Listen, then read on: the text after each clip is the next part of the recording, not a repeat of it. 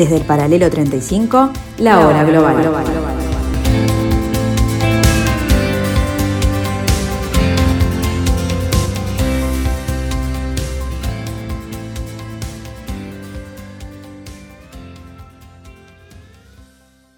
Muy buenas tardes amigos, bienvenidos a esta tarde de Radio Mundo, bienvenidos a 1170M de vuestro dial. En este jueves 8 de septiembre del año 2022 nos volvemos a encontrar en, nuestro, en este nuevo intento de interpretar este nuevo desorden mundial.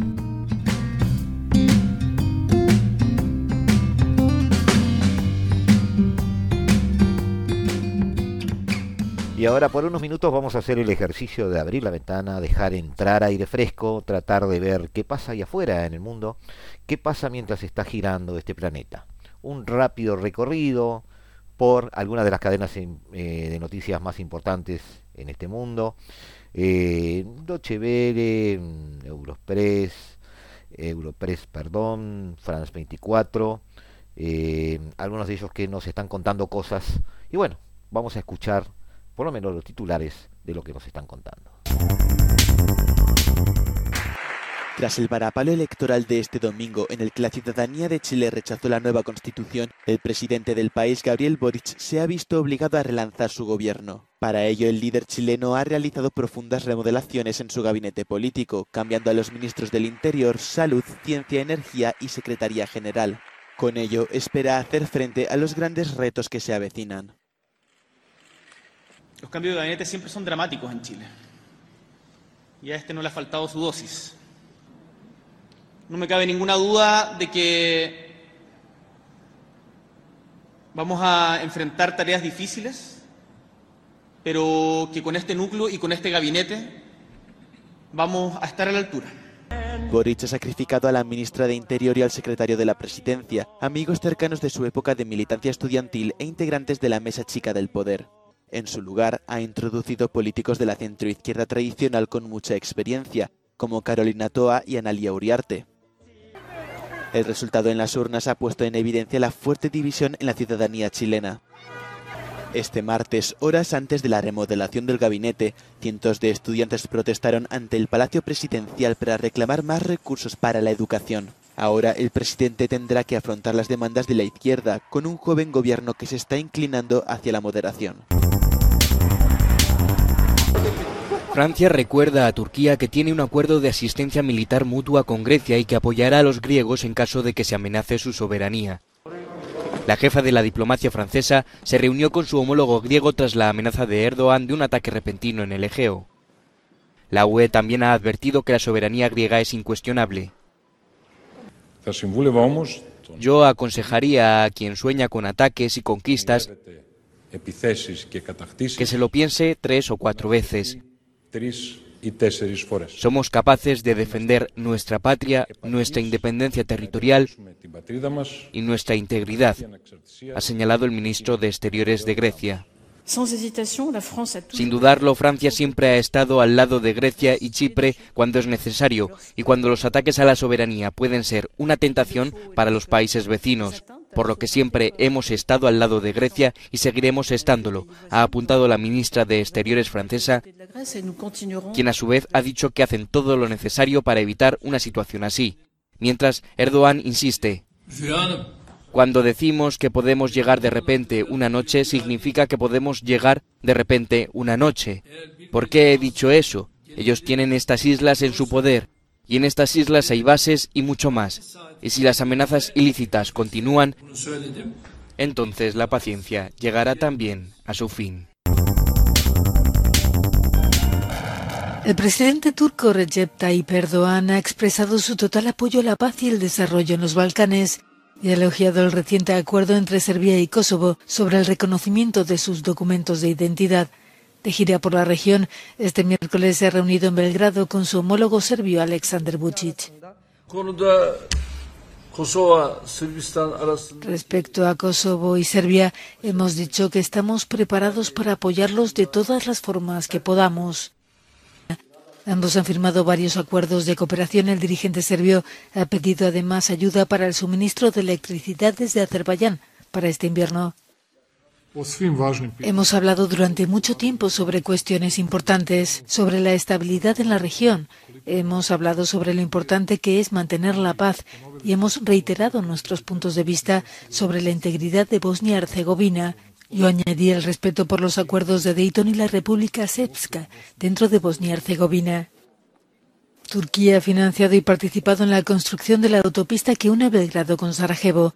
Tanto la Unión Europea como los países vecinos esperan que se complete este proyecto de transporte por carretera como señal de progreso en estos momentos de tensión. No a la militarización de la Guardia Nacional. Ese fue el clamor de cientos de personas durante una protesta en Ciudad de México la noche del martes. Manifestantes y asociaciones civiles denuncian que el gobierno de Andrés Manuel López Obrador busca tomar el control de la Guardia Nacional, una organización civil, a través de una reforma que ha sido aprobada por la Cámara de Diputados. Piden ahora que el Senado rechace su aprobación final esta semana. Sin embargo, es poco probable que eso suceda, ya que el presidente cuenta con un amplio apoyo. La presidenta de Amnistía Internacional de México, Marcela Villalobos, expresó su preocupación durante la protesta. Es una profundización de esta militarización que atraviesa nuestro país. La Constitución, cuando se creó la Guardia Nacional, claramente señala que la Guardia Nacional es de carácter civil. Si la reforma es aprobada por el Senado, el control operativo de la Guardia Nacional pasaría a la Secretaría de la Defensa Nacional, la misma que dirige el ejército mexicano.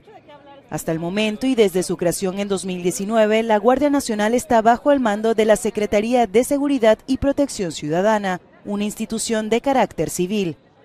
Expertos y críticos de López Obrador denuncian que el mandatario ha otorgado cada vez más poder y responsabilidades a los militares, como el manejo de aduanas, la construcción de importantes obras públicas y la seguridad nacional.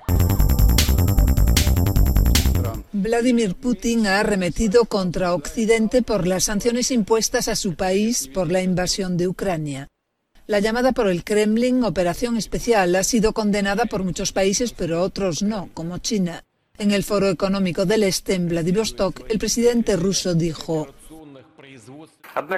tras la pandemia llegaron otros desafíos, también de carácter global, con amenazas para todo el mundo. Me refiero a la fiebre de sanciones de Occidente y a sus intentos agresivos de imponer a otras naciones modos de comportamiento, de despojarlas de su soberanía y de someterlas a su voluntad, dijo.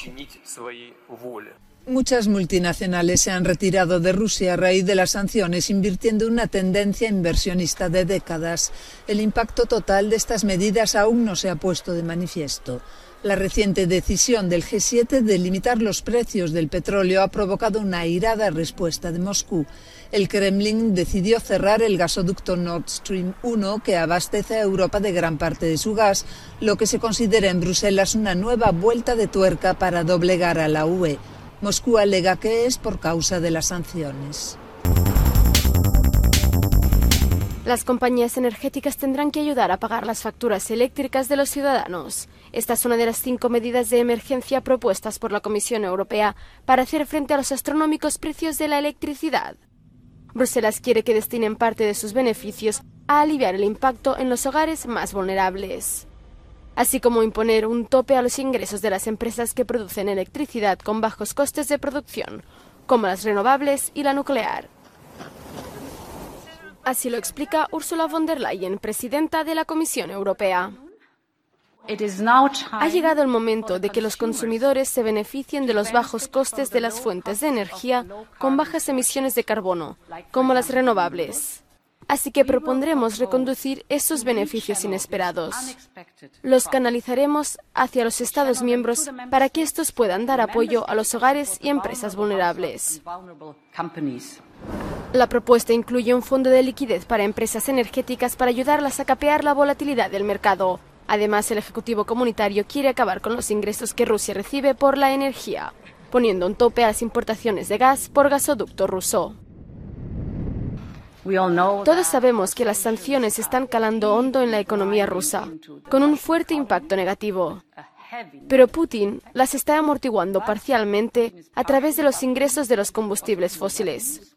Así que el objetivo es cortar los ingresos de Rusia que Putin utiliza para financiar esta guerra atroz contra Ucrania. La Unión Europea ha logrado reducir sus importaciones de un 40% antes de la guerra a un 9% a día de hoy, pero Moscú sigue obteniendo beneficios. Otro punto importante de la propuesta es el ahorro de consumo. Bruselas quiere imponer objetivos obligatorios para las horas de máxima demanda. Los ministros de Energía debatirán las medidas el viernes. Cálidas celebraciones en Londres, pero la nueva primera ministra del Reino Unido tiene una desalentadora lista de tareas, encabezada por el aumento de las facturas de energía y la amenaza de la recesión económica. Liz Truss ha pasado sus primeras horas en el número 10 de Downing Street despidiendo a parte del antiguo gabinete y creando el suyo propio. Los nombramientos fueron rápidos, pero con un predominio de las personas que la apoyaron para el cargo de primera ministra también notablemente diverso, encabezando la lista el nuevo ministro de Hacienda, Kawati Kwarten. Suela Braverman se convierte en la nueva responsable de Interior en sustitución de Priti Patel. Y Teres obtiene la cartera de Sanidad y el cargo de viceprimera ministra, lo que convierte a ambas amigas en la primera pareja femenina de la historia en encabezar el Ejecutivo. James Cleverly será el ministro de Asuntos Exteriores en sustitución de la propia Truss mientras que Ben Wallace rompe el esquema y se mantiene como secretario de Defensa, cargo que ocupa desde 2019. La creación de gabinetes y el nombramiento de su personal de apoyo puede llevar días, pero Truss tiene que dar el pistoletazo. De salida, la nueva mandataria levanta pasiones, pero también rechazo. Porque estoy aquí porque apoyo a Liz Truss y creo que es una gran primera ministra para nuestro país. Creo que la nueva primera ministra decepcionará al país en muchos aspectos. No creo que sea la adecuada para el puesto. Antes era liberal demócrata y ahora no lo es. Solía ser europeísta y ahora no lo es. En una escena habitual, en Londres llovió durante el primer día de trabajo de Truss al frente del país, pero ese es el menor de los problemas que tiene que afrontar.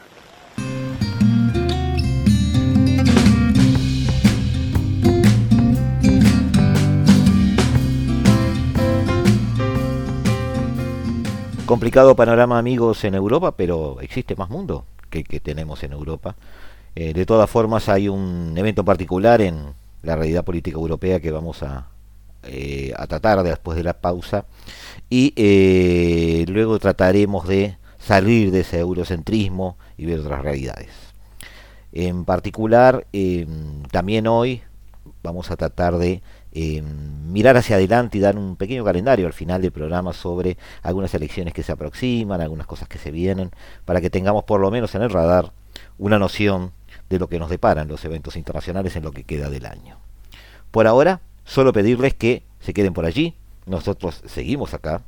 Eh, en unos momentos volvemos aquí en el 1170M de vuestro dial, aquí en Radio Mundo, aquí en este espacio de la programación de Radio Mundo que denominamos la hora global.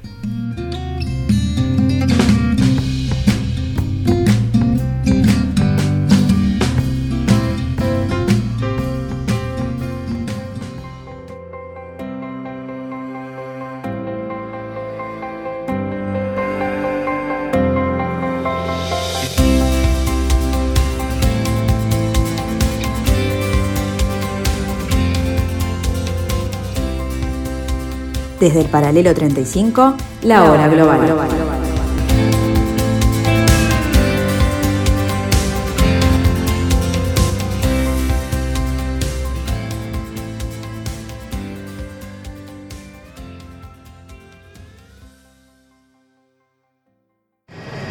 Listras comienza su mandato lleno de promesas. A su vuelta de Balmoral en Escocia, donde fue recibida por la jefa de Estado, la reina Isabel II, la nueva líder conservadora acudió al número 10 de Downing Street para realizar su primer discurso como primera ministra de Reino Unido, en el que ha prometido relanzar el país. Transformaremos Gran Bretaña en una nación con aspiraciones, con empleos bien pagados, calles seguras y donde todos en todas partes tengan las oportunidades que se merecen. Hoy comenzaré con ello y llevaré a cabo acciones cada día para hacerlo realidad. Unidos con nuestros aliados, defenderemos la libertad y la democracia en todo el mundo, ya que no podemos tener seguridad en casa sin tener seguridad en el exterior. Listras ha presentado una estrategia que combina una bajada de impuestos, una reducción del precio del combustible y una profunda reforma del sistema sanitario. Cumpliendo con la economía, con la energía y con el Servicio Nacional de Salud, pondremos a nuestra nación en la senda del éxito a largo plazo. La apodada por la prensa como la Dama de Hierro asume un país sumido en una grave crisis económica debido al aumento de los precios y la inflación en medio de un panorama internacional incierto. Desde esta mañana, tras su audiencia con la reina, Listras ha pasado a la historia como la tercera mujer en asumir el cargo. Su predecesor Boris Johnson ha elogiado la labor de la nueva líder, demostrando que tanto él como su partido confían en Truss.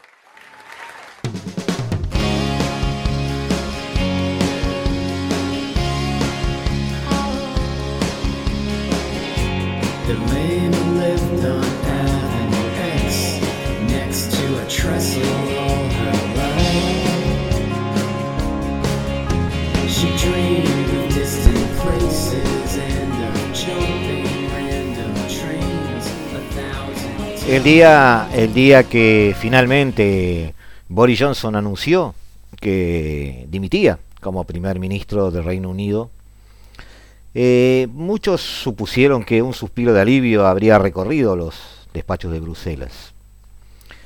El defensor, máximo exponente, y para muchos autor intelectual del Brexit, renunciaba después de muchos años de idas y vueltas pero siempre en disputa con la Pero esa imaginaria euforia de la que todos nos, nos manejamos en su momento, seguramente eh, dejó paso a eh, caras circunspectas, a una preocupación emergente, cuando emergió después de estas semanas de decisiones internas en el Partido Conservador, la figura de Elizabeth Trust en la carrera de la sucesión, y además eh, con una cierta presencia en las encuestas, lo que hacía que paso tras paso, eh, rival tras rival, fuera superando los escollos necesarios para ser elegida eh, como primer ministro.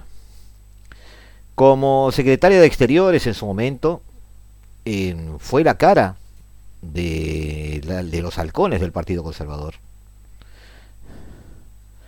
Y ahora que ha sido finalmente elegida como líder de los Tories, ha, terminando, eh, ha terminado con un discurso eh, prácticamente em, vendiendo la idea de que es una especie de sucesora, reencarnación o una eh, nueva presencia de Margaret Thatcher. Ha prometido echar abajo el acuerdo de retirada con la Unión Europea, es decir, lo que estaba inmerso en proceso del Brexit, ha prometido em, seguir la línea dura con Rusia y hacer eh, y, erigirse en primera línea en el enfrentamiento geopolítico con China. Ha prometido reducir impuestos. Ha prometido, en definitiva, una, un avance de la línea tacheriana de los 90, que sin embargo para muchos tiene alguna trampita, esa argumentación, sin embargo para muchos no es más que el marketing político.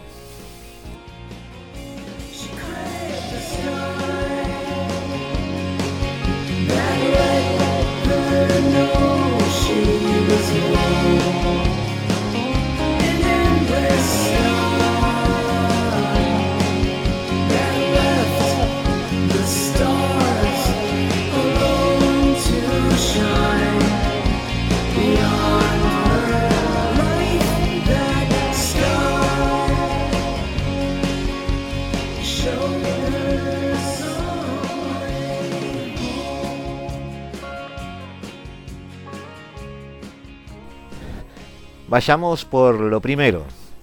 La relación de Elizabeth Truss con eh, la Unión Europea en sí ha tenido altas y bajas, ha manejado algunas idas y vueltas, ha sido muy controvertida, ha sido debatible. Eh, en el 2016, la, la, fecha en que el Brexit puso entre la espada y la pared, eh, la toma de decisiones de los británicos, defendió la permanencia del Reino Unido en la Unión Europea. Su figura hoy, sin embargo, es, como dijimos recién, la cara visible de los halcones del Partido Conservador y encarna la línea dura entre Londres y Bruselas. ha reivindicado el proyecto de ley que permitiría al Reino Unido modificar el protocolo de Irlanda del Norte, en la línea de Boris Johnson. Lo que rompería de hecho, de facto, el, el acuerdo del Brexit con la Unión Europea, pues ese protocolo era parte de un acuerdo general. Truss sostiene que el pacto menoscaba la integridad territorial del país, ya que establece de facto una frontera aduanera entre Gran Bretaña e Irlanda del Norte, donde aún se aplica la normativa europea. Pero esa frontera aduanera fue una solución propuesta porque no podía instalarse una frontera de facto dura entre Irlanda del Norte y la República de Irlanda. Quizás un pecado original del propio Brexit. Sin embargo, suspender el protocolo exige una tortuosa negociación no solo hacia afuera, sino primero en el propio Parlamento británico que podría prolongarse durante meses. Por eso, Truss prevé interrumpir la aplicación del acuerdo directamente, activando un artículo del protocolo que permite aplicar medidas unilaterales de salvaguardia si el acuerdo produce graves dificultades económicas o sociales para la región. Ese artículo 16 es la perfecta excusa como para por lo menos poner en el freezer el acuerdo. Bruselas, por supuesto, cree eh, que Londres podría aprovechar todo esto para ignorar directamente las obligaciones en forma indefinida y, eh, de hecho, incumplir con el Brexit. Seguir fuera, pero sin una aduana efectiva con la Unión Europea. Si el proyecto detrás, que no es más que el proyecto de Johnson, cumple sus amenazas, el Reino Unido se vería abocado a una guerra comercial con la Unión Europea, su socio principal. Nos parece hoy un poco de fantasía esto, pero es cierto que eh, se ha mencionado y el argumento está sobre la mesa, aunque sea un argumento para evitar una escalada comercial. Todo esto en plena crisis económica. Todo esto eh, con una Europa en plena crisis de identidad y militar. Si Bruselas dice, bueno, se suspende de hecho eh, se suspende de hecho la aplicación de Brexit, se restablecería la línea dura entre las dos Irlandas. El acuerdo de paz del 98 entre católicos y protestantes eh, dejaría de ser aplicable en Irlanda del Norte. Este, y por lo tanto, eh, las cosas también se pensarían dentro del territorio irlandés. Washington ve desde el balcón todo esto, pero obviamente con el ceño fruncido. Eh, Washington ayudó mucho a la mediación del conflicto de Irlanda del Norte en su momento, a los acuerdos de Semana Santa. Eh, y para frenar un poquito esta escalada, o frenar un poco el impulso detrás, la Casa Blanca avisó a Londres que no habría un acuerdo de libre comercio entre ellos que se está tramitando, si el Reino Unido insiste en desatar una disputa con la Unión Europea. Al igual que Thatcher, en eso sí se parecen, Elizabeth Truss ve el continente en manos del eje franco-alemán. Al igual que Thatcher, Truss aboga por fortalecer el eje anglo-americano. Al igual que Thatcher, eh, tenga o no tenga una contrapartida del otro lado del Atlántico, planea trabajar sobre hechos consumados. Pero el tiempo ha pasado y Joe Biden eh, no es Ronald Reagan. Los demócratas no ven con buenos ojos las posiciones maximalistas de Truss sobre Irlanda y el Brexit, ni tampoco sus tesis neoliberales y ultraconservadoras. Quizás si Donald Trump estuviera en el poder, vería hasta con simpatía esta especie de arresto de la personalidad de Truss, tratando de marcar un perfil propio en este mundo multipolar o que pretende ser.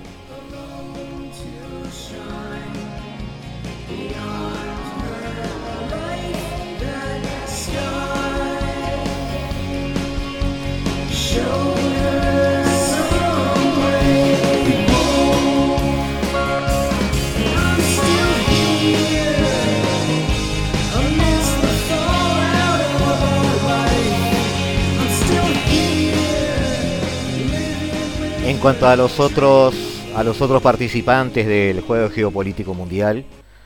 Eh, el tratamiento de Rusia no está nada claro y no hay sintonía entre Washington y Londres. Eh, la líder conservadora ha recriminado a Washington su falta de voluntad para endurecer sus posiciones contra Moscú por la invasión de Ucrania.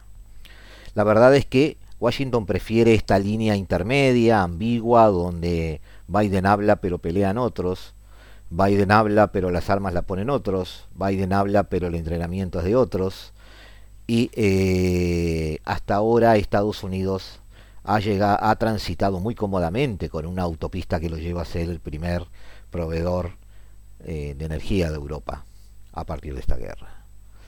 Pero eh, Tras parece haberse tomado la patilla entiende la red internacional en términos de competencia geopolítica, no de cooperación comercial o económica. Su postura es que la política exterior británica debe ir orientada a confrontar a Rusia. Entiende además que el Reino Unido debe ser la potencia predominante en el esquema de, seguridad europeo. Por eso sus promesas de enviar más armas a Kiev. Pero eso choca, o va a chocar en mi parecer, con la realidad de que Alemania aceleró su gasto militar para colocarse muy rápido al principio de la fila cuando Estados Unidos voltea a ver sobre el territorio europeo con quién con quienes planea armar una estructura militar competente y estable. En el caso de China es más fácil. Eh, el discurso es uno solo. Eh, Johnson ya había defendido un enfoque más agresivo contra Pekín en su momento y, pero Tras planea ir más allá. Em, en sintonía con la Conferencia de Seguridad de Madrid de hace poco, ella declara siempre a China como una amenaza para la seguridad del Reino Unido. Este, pretende acabar de alguna manera aquella especie de este, luna de miel que David Cameron había iniciado con las relaciones este, con China. Y eso le ha valido el respaldo de muchos países del Indo-Pacífico donde, cuando era secretaria de Relaciones Exteriores, manejó una posibilidad, por ejemplo, y llevó a, los hechos una alianza económica del Reino Unido con Japón. Sin embargo, la enemistad con Pekín eh, puede traer también efectos contraproducentes. Eh, eh, produciría, este, digamos, un cierto efecto rebote en la medida de que China no acompañe este, toda la política exterior agresiva hacia Rusia.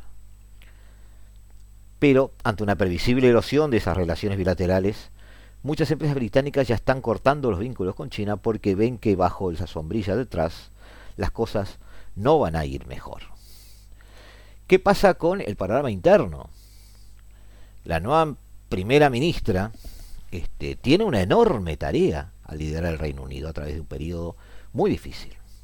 La inflación que actualmente es arriba del 10%, y todos pronostican que llegará hasta un 13% antes de fin de año. Los precios de la energía que aumentaron un 80% y seguramente lo harán más en el 2023. La, la, situación además puede empeorar mucho más si Rusia mantiene el corte de suministro de gas a Europa este invierno porque el Reino Unido no va a bastarse solo con el apoyo norteamericano, es que incluso el apoyo norteamericano está en duda, por lo menos en su totalidad, si también tiene que apoyar a todos aquellos a los que Rusia está dejando por el camino. Las huelgas de transporte, en eso sí se parece a Thatcher, están teniendo un gran impacto en la actividad económica. Hay probabilidad de que el Reino Unido entre en una recesión sobre el cuarto trimestre, el cuarto trimestre de este año y que el gasto público se estire tras la pandemia.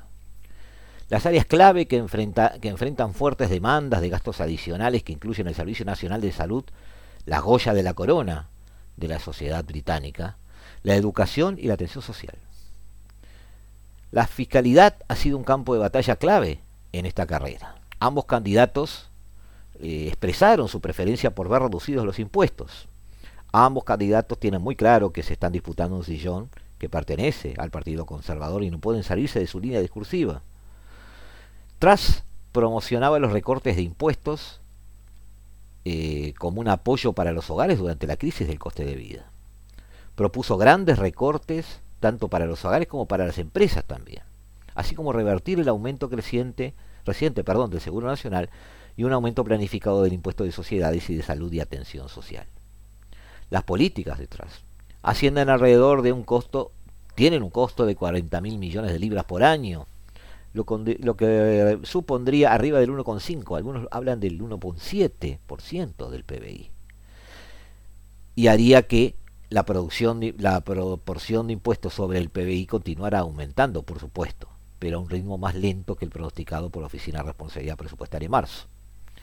También se comprometió a eliminar los gravámenes verdes, lo que reduciría el eh, precio de la energía este, en aproximadamente 159 libras. Ah, pero es un, es un número secundario, este, no tiene mucha eh, relevancia.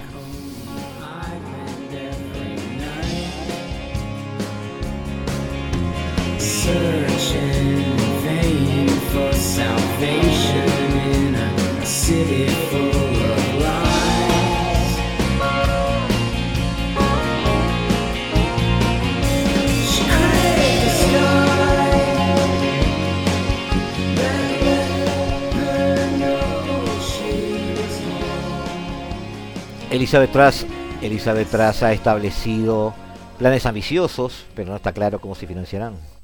Las finanzas públicas disponen de un margen de maniobra de 30.000 millones de libras esterlinas más o menos en relación con el objetivo fiscal actual.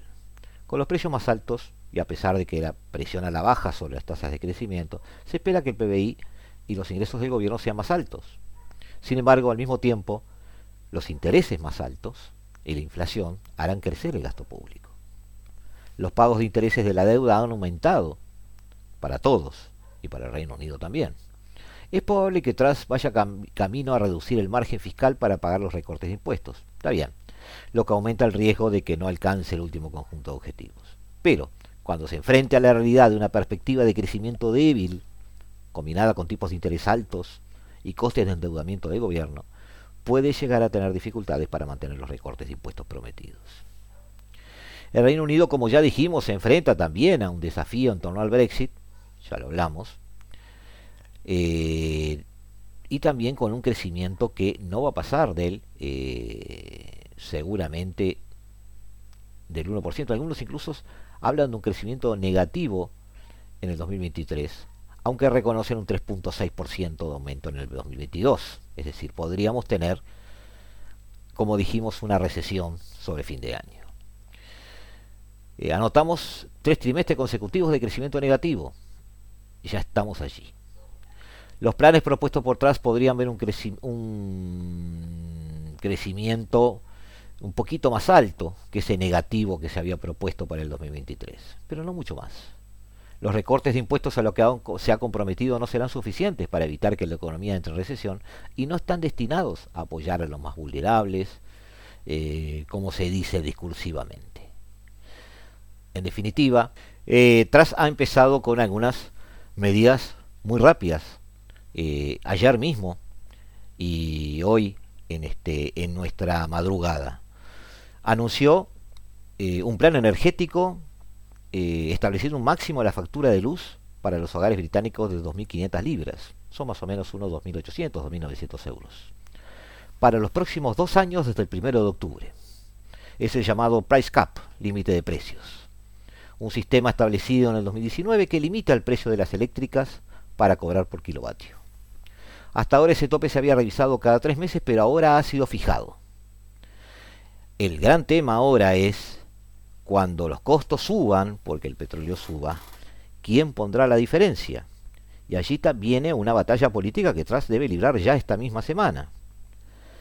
Este nuevo tope, según ella, eh, ahorra al hogar medio unas mil libras al año.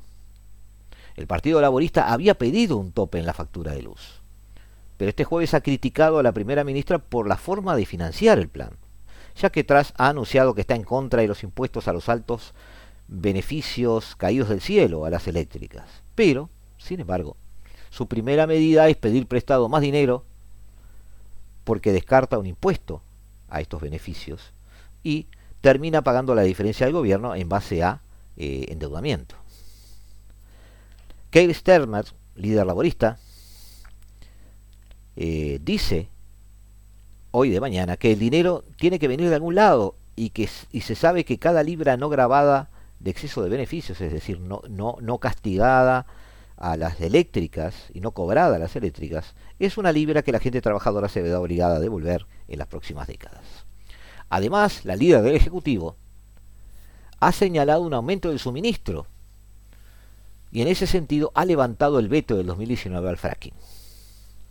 Medidas combinadas, sigue la línea de Donald Trump en, en fogonear el fracking para lograr un aumento dramático de la producción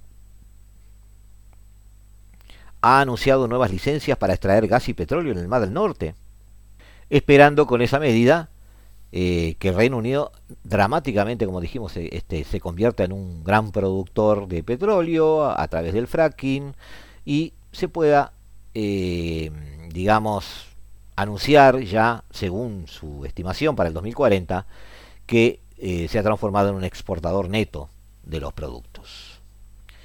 El informe científico de este, Oil and Gas Authority de estos días señala que era posible descartar consecuencias inaceptables para las personas que viven cerca de los lugares donde se lleva a cabo el sistema de extracción. Por lo tanto, el fracking eh, tuvo alfombra roja para seguir adelante.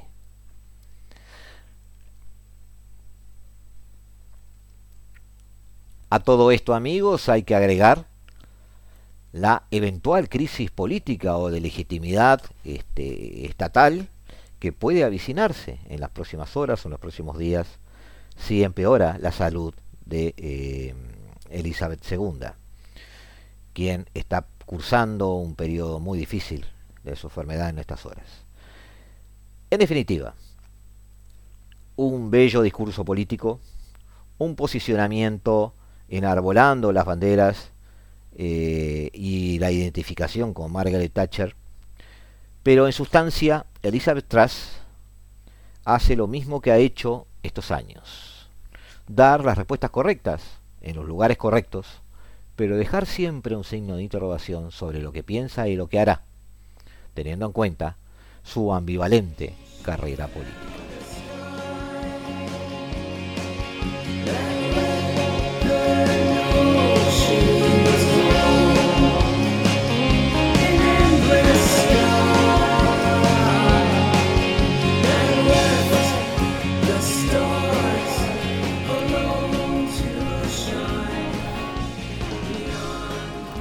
En contados minutos, amigos, volvemos a estar con ustedes aquí en el 1170M de vuestro dial, aquí en la tarde de Radio Mundo, aquí en la hora global, aquí en el paralelo 35. Y no se vayan, que ya volvemos.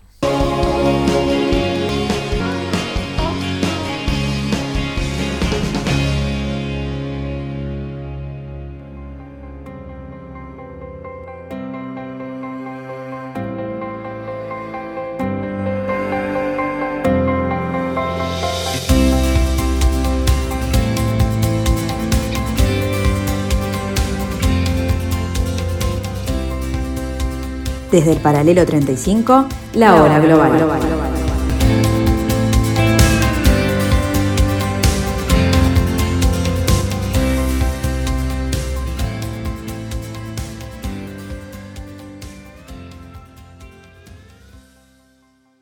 Para no perder la costumbre y para no extrañarlo demasiado, eh, Leo Arari nos hace llegar, como siempre, su visión disruptiva, como siempre, su análisis lúcido en su espacio, Abre Latas.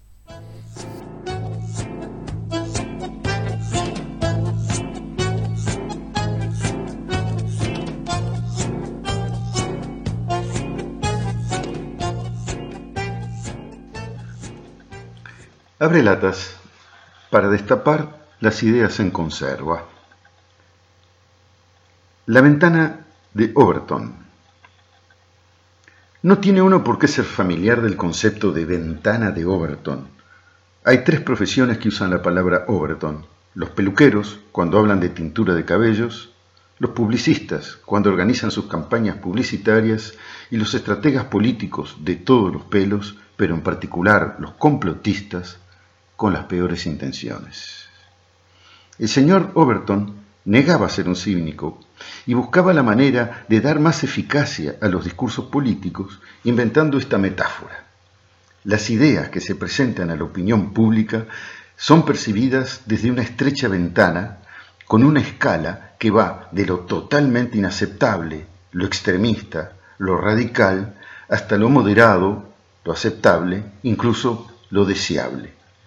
Si un político quiere lanzar una idea que encuentre su lugar, ésta debe estar en el rango de lo moderado, de lo aceptable o deseable, porque es lo que la mayoría de la opinión pública comparte.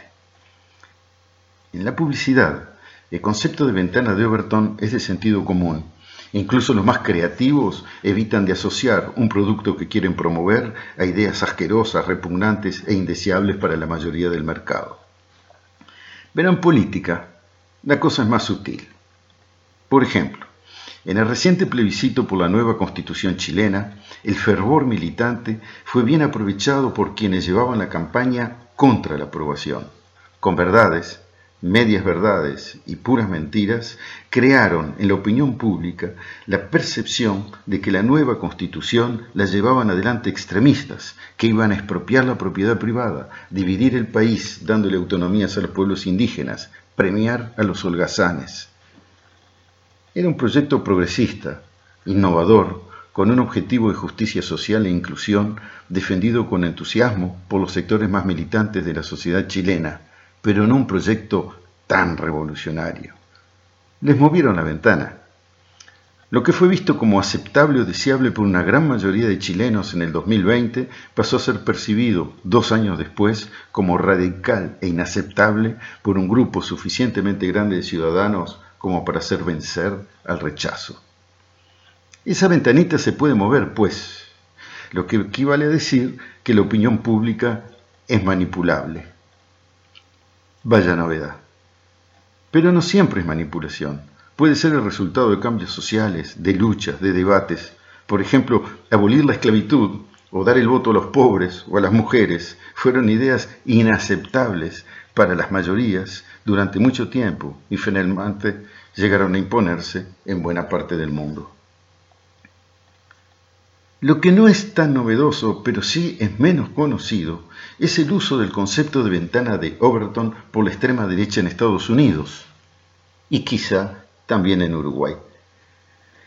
El objetivo es hacer que la opinión pública considere aceptable algo hasta el momento impensable. Por ejemplo, las declaraciones de Trump en 2015 cuando era candidato a la presidencia. Un periodista le preguntó si aceptaría la derrota en caso de perder. Trump dijo que vería según las circunstancias. Era la primera vez que a nivel público un candidato presidencial norteamericano ponía en duda la legitimidad del proceso electoral, la aceptación del resultado en caso de perder. Fue tomado como inaceptable por la mayoría de la opinión pública. Algunos hablaron de escándalo, de candidato antidemocrático.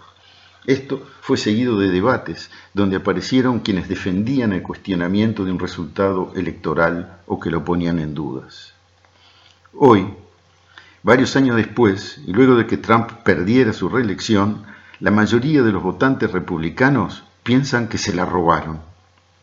Han logrado mover la ventana en una parte importante de la opinión pública, millones de personas, debilitando el concepto de elección democrática y poniendo en duda el sistema. Bolsonaro va preparando el camino en la misma dirección. Otro ejemplo lo tenemos en los mismos grupos trumbianos a nivel del Congreso de los Estados Unidos. En el calor de los debates parlamentarios pasan muchos excesos. La mayor parte de las veces se combaten las ideas. De vez en cuando se insulta a las personas. Esto era hasta hace poco bastante excepcional y no era bien visto por la mayoría de la opinión. Un miembro del Parlamento representa decenas de miles de personas que lo votaron y ejerce una misión en el marco de uno de los tres poderes del Estado. Es, además de la persona, un representante del pueblo elegido democráticamente. Insultar a un político electo es atacar a la institución que representa, es insultar a los votantes que lo apoyaron. Es el paso previo a insultar toda la institución. En el Congreso norteamericano tenemos ejemplos de congresistas, como Marjorie Taylor Greene, que lo hace permanentemente. Al principio parecía simplemente fruto de su ignorancia y su estilo vulgar, pero al cabo de un tiempo se vio que su objetivo es desprestigiar al Congreso y a la democracia representativa como tal. La señora representante por Georgia piensa que es mejor una dictadura de blancos supremacistas que un sistema electoral democrático y va moviendo la ventanita hacia la idea de que el Parlamento está compuesto solo de inútiles, imbéciles, vendidos, corruptos y extranjeros de culturas extrañas y que un gobierno autoritario sería más eficaz para defender la patria. Por supuesto que hay condiciones para eso por la cantidad de frustración del público quien se dirige. Lo hace tantas veces que ya no es un escándalo. Su lenguaje se hizo normal. Incluso hay quienes la imitan. No le interesa que sea o no verdad. Les interesa desprestigiar la institución y enardecer una base en cólera. Hay casos en nuestro Parlamento, como el de la senadora Bianchi, que parecen apuntar en la misma dirección. Sus excesos de lenguaje son a veces difíciles de atribuir a la vulgaridad o a la pasión de sus opiniones. Parecen ser frutos de la escuelita de Taylor Green. Yo le diría, respetuosamente, por favor, no se asome a la ventana, senadora. Salga al balcón, querida mariposa.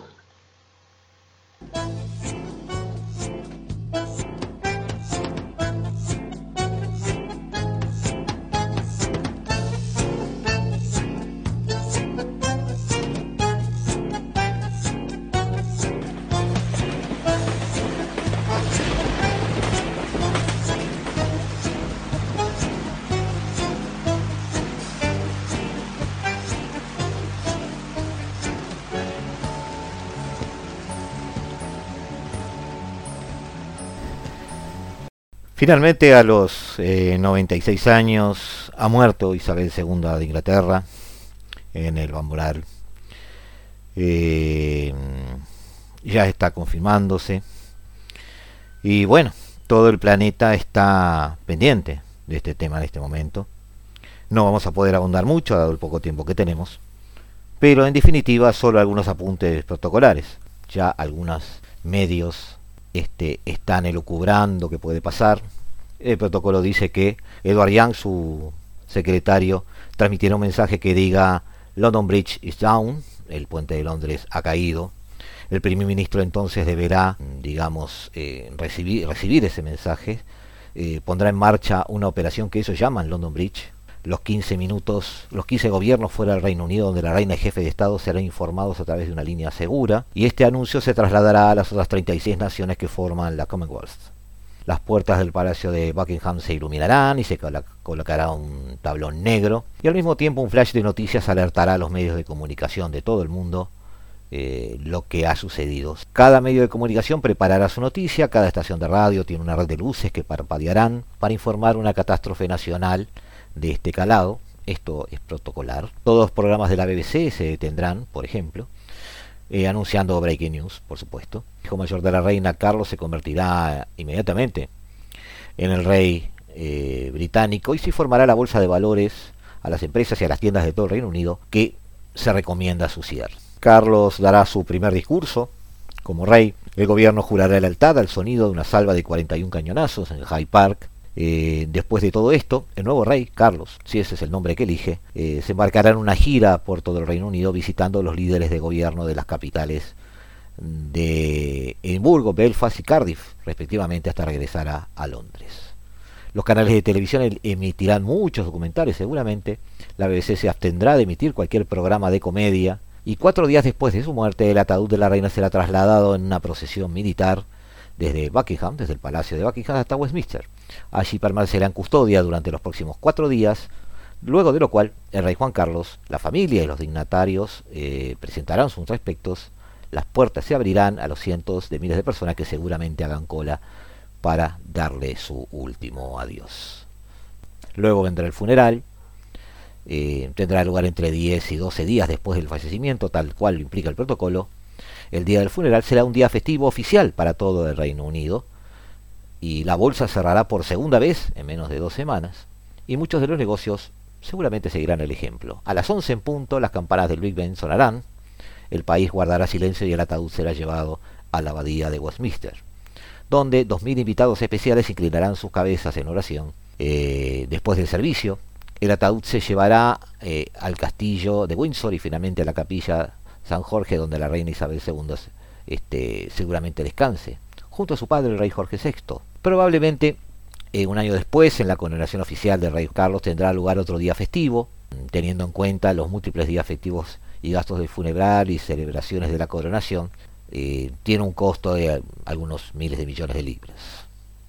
Ciertos cambios se darán en los próximos meses porque obviamente la línea de sucesión se moverá. La nueva moneda británica acuñará nuevas monedas con la esfinge del rey y la moneda de la reina se irá retirando lentamente de la circulación. Así las cosas, lo mismo ocurrirá con los sellos postales, los pasaportes, los uniformes de la policía y del ejército y el himno nacional se cambiará por God Save the King en lugar de The Queen. Sin entrar mucho en reacción del mundo y de la Commonwealth se podría decir que esto alterará eh, la familia real para siempre. En Australia hay un fuerte apoyo a la independencia en este momento y la reina y la muerte de la reina podría llevar a desembocar políticamente en eso. Seguramente la corona se debilitará y veremos qué sucede después de todo esto. ¿Habrá un antes y un después de este fallecimiento? No lo sabemos. Seremos testigos de lo que suceda. Por ahora, los dejamos amigos y nos volvemos a ver como cada martes y cada jueves a las 15 horas, aquí, en la hora global en el 1170 AM de vuestro día.